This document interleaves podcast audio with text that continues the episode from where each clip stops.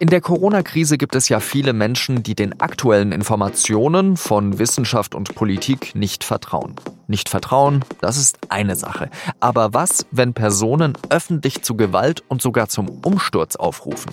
Müsste da der Staat nicht strenger dagegen vorgehen? Darüber habe ich mit dem SZ-Hauptstadtkorrespondenten Ronen Steinke gesprochen. Sie hören auf den Punkt am Donnerstag, den 6. August. Ich bin Jean-Marie Magro. Erst am Samstag sind in Berlin tausende Personen auf die Straße gegangen und haben gegen die Corona-Maßnahmen protestiert. Menschen, die Maske trugen, wurden dazu aufgefordert, sie abzunehmen, Medienleute wurden bespuckt und viele Teilnehmer haben offen gesagt, dass sie nicht glauben, dass es das Coronavirus überhaupt gibt. In verschiedenen sozialen Medien kursieren jeden Tag zig Nachrichten oder Videos, die belegen sollen, dass wir alle einem großen Schwindel aufsitzen. Da gibt es dann vermeintlich seriöse Wissenschaftler und Ärzte, die beteuern, dass alles nicht so schlimm sei, dass die Eliten lügen und verheimlichen. Das Coronavirus für eine leichte Grippe zu halten, das ist eine Sache. Aber dann gibt es eben noch Leute, die offen zu Gewalt, Hass und zum Umsturz des Staates aufrufen. Attila Hildmann, der eigentlich Koch ist, hat so auf sich aufmerksam gemacht. Immer wieder spricht er von einer Verschwörung der Zionisten, von einem Krieg gegen sie. Er ruft dazu auf, zu kämpfen und stellt sich mit einer schwarz-weiß-roten Flagge vor den Reichstag.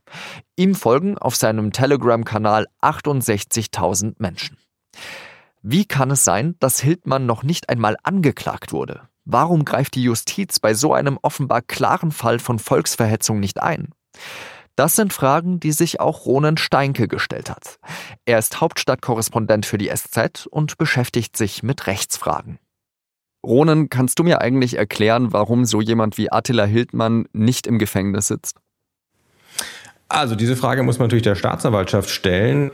Es gibt in Deutschland den Paragraphen der Volksverhetzung, es gibt den Paragraphen der Beleidigung, es gibt den Paragraphen der Billigung von Straftaten und ähm, was es nicht gibt, ist eine einzige Entscheidung der Staatsanwaltschaft. Es gibt weder bisher ein einziges Signal, dass die Staatsanwaltschaft in Cottbus in Brandenburg, die für Hildmann zuständig ist, weil er dort seinen Wohnsitz hat, dass die seine Äußerungen für strafbar hält. Noch gibt es bisher ein Signal, dass sie bestimmte Äußerungen von ihm noch von der Meinungsfreiheit gedeckt sehen.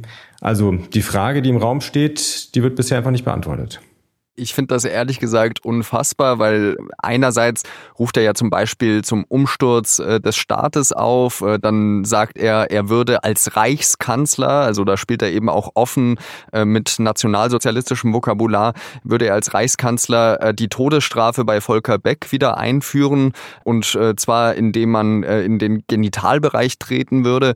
Wie kann denn so etwas eben noch von, von einer Meinungsfreiheit gedeckt sein, obwohl man ja eigentlich in so einem Rechtsstaat wie Deutschland ja nicht zur Gewalt aufrufen sollte und dürfte.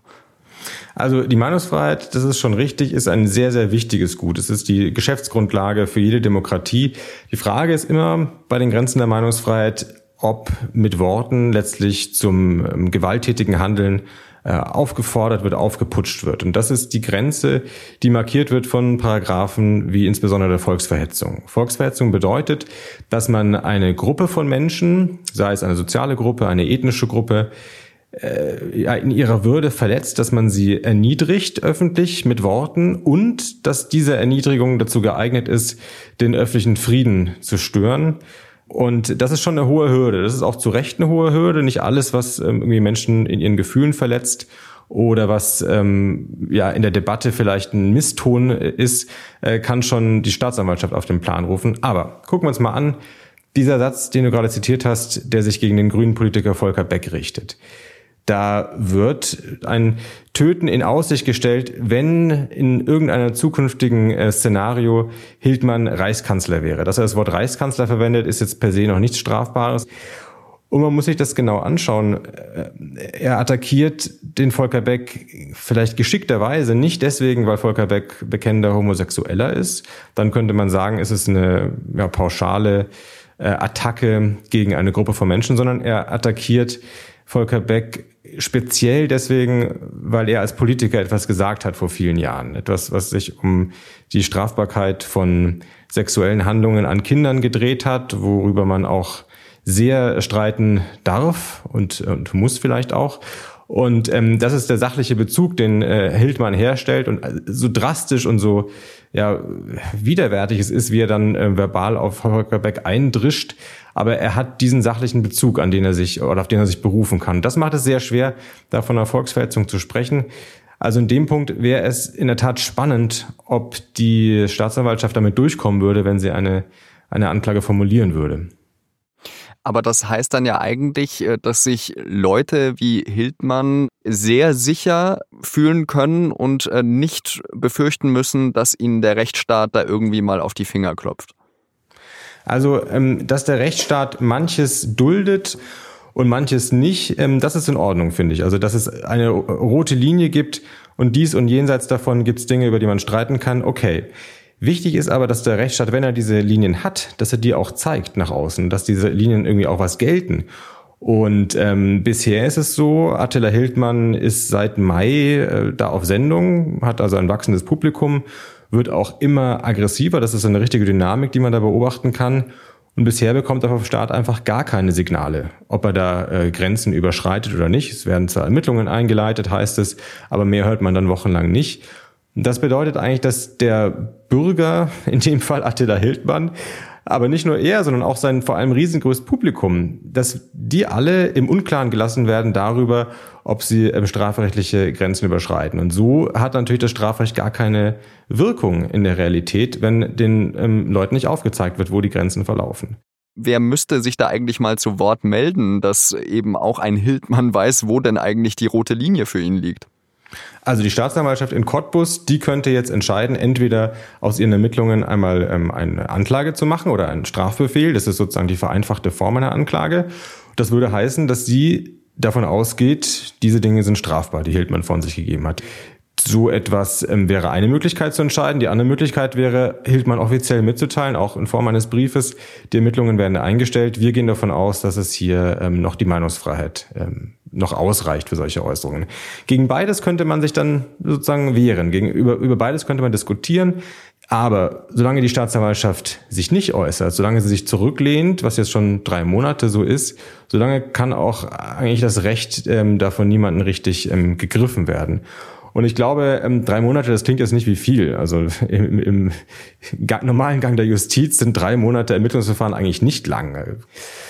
Aber in einer Situation wie dieser, die so von einer Dynamik geprägt ist, wo man praktisch mit angucken kann, wie er von Woche zu Woche sich heftiger äußert, da ist die Justiz noch mal in einer anderen Verantwortung. Und da gibt es oft Situationen, wo ähm, ja wo eine Eile eigentlich gar nicht fernliegt und wo eigentlich Staatsanwälte dankbar dafür sind, dass sie noch ein, ein Geschehen noch beeinflussen können, also wo sie noch mit Abschreckung was was ähm, zum Besseren bewirken könnten.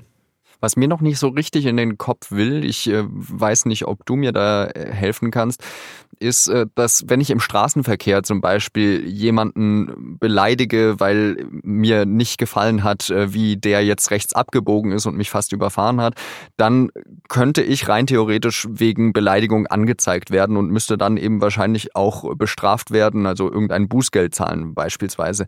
Aber wenn dann jemand so offen Volksverhetzung auslebt, dann scheint das nicht so richtig Konsequenzen zu haben. Muss man da vielleicht diesen Begriff Volksverhetzung vom Gesetzgeber her nachschärfen? Also in der Tat, die ähm, Paragraphen, die in Deutschland die rote Linie bei Meinungsäußerungen markieren, über die kann man diskutieren, ob die an jeder Stelle so, so klug sind. Das Beispiel, was du gesagt hast, ja, wenn ich einem anderen Autofahrer den Vogel zeige oder äh, ein Wort wie A. Loch an den Kopf werfe, dann ist es eine Beleidigung und dann ist es auch kein juristisches Hexenwerk. Das ist recht leicht dann äh, vor Gericht zu bringen oder wahrscheinlich im Regelfall wird es vereinfacht als Strafbefehl ein paar hundert Euro kosten. Wenn ich aber demselben Autofahrer nicht so ein Schimpfwort an den Kopf werfe, sondern äh, eine Fantasie in den Raum stelle, dafür, dass er mich beim Abbiegen geschnitten hat, äh, wünsche ich in Zukunft, äh, dass er ähm, ja, auf einem öffentlichen Platz hingerichtet wird. Also so eine, so eine Vernichtungsfantasie, so wie sie ja auch hier der grünen Politiker Volker Beck ertragen muss zurzeit so eine Vernichtungsfantasie ist viel weniger ähm, vom, vom Strafrecht erfasst. Ähm, das ist eigentlich äh, ein bisschen eine paradoxe Rechtslage. Und ähm, ich glaube, es wäre auch interessant zu sehen, ob das wirklich die Rechtsprechung ähm, ja auch so akzeptieren will in Zukunft. Da ist ja gerade eine Menge in Bewegung und ähm, viele Gerichte bilden sich gerade neu eine Meinung. Es gab da auch Bundesverfassungsgerichtsurteile in den jüngsten Jahren, die dazu Anlass gegeben haben. Also ein Grund mehr, glaube ich, dass diese Dinge jetzt vor Gericht gehören, geklärt gehören, damit mal ein bisschen äh, Rechtsklarheit hergestellt wird. Dann bedanke ich mich ganz herzlich für deine Einschätzung, Ronen. Danke. In unserer Folge am Mittwoch haben wir ausführlich über die Explosion in Beirut gesprochen. Die Europäische Union hatte schon angekündigt, dem Libanon helfen zu wollen. Jetzt wird diese Ankündigung konkret. Die EU hat dem Libanon 33 Millionen Euro an Soforthilfe zugesagt. Das hat EU-Kommissionspräsidentin Ursula von der Leyen bekannt gegeben. Weitere Hilfen könnten je nach Bedarf folgen. Zum ersten Mal seit Anfang Mai sind in Deutschland mehr als 1000 Neuinfektionen mit dem Coronavirus an nur einem Tag gezählt worden. Das meldet das Robert Koch Institut. Und auch die Zahl der Todesopfer ist gestiegen. Am Mittwoch sind laut RKI sieben Menschen an Covid-19 gestorben. Seit einigen Tagen geht der Trend der Neuinfektionen langsam aber stetig nach oben. Derzeit rechnen Experten mit fast 9000 aktiven Corona-Fällen in ganz Deutschland. Als Reaktion auf die steigenden Zahlen hat die Bundesregierung angekündigt, eine Testpflicht einzuführen. Und zwar für die Menschen, die von einer Reise aus einem Risikogebiet zurückkehren. Diese Testpflicht soll ab Samstag gelten, hat Gesundheitsminister Jens Spahn gesagt. Spahn hat auch bekräftigt, dass die Tests kostenlos sein sollen. Das hatte ja zum Beispiel FDP-Chef Christian Lindner kritisiert. Er meint, jeder, der in ein Risikogebiet fahre, müsse für das Risiko und damit auch die Kosten des Tests selbst aufkommen.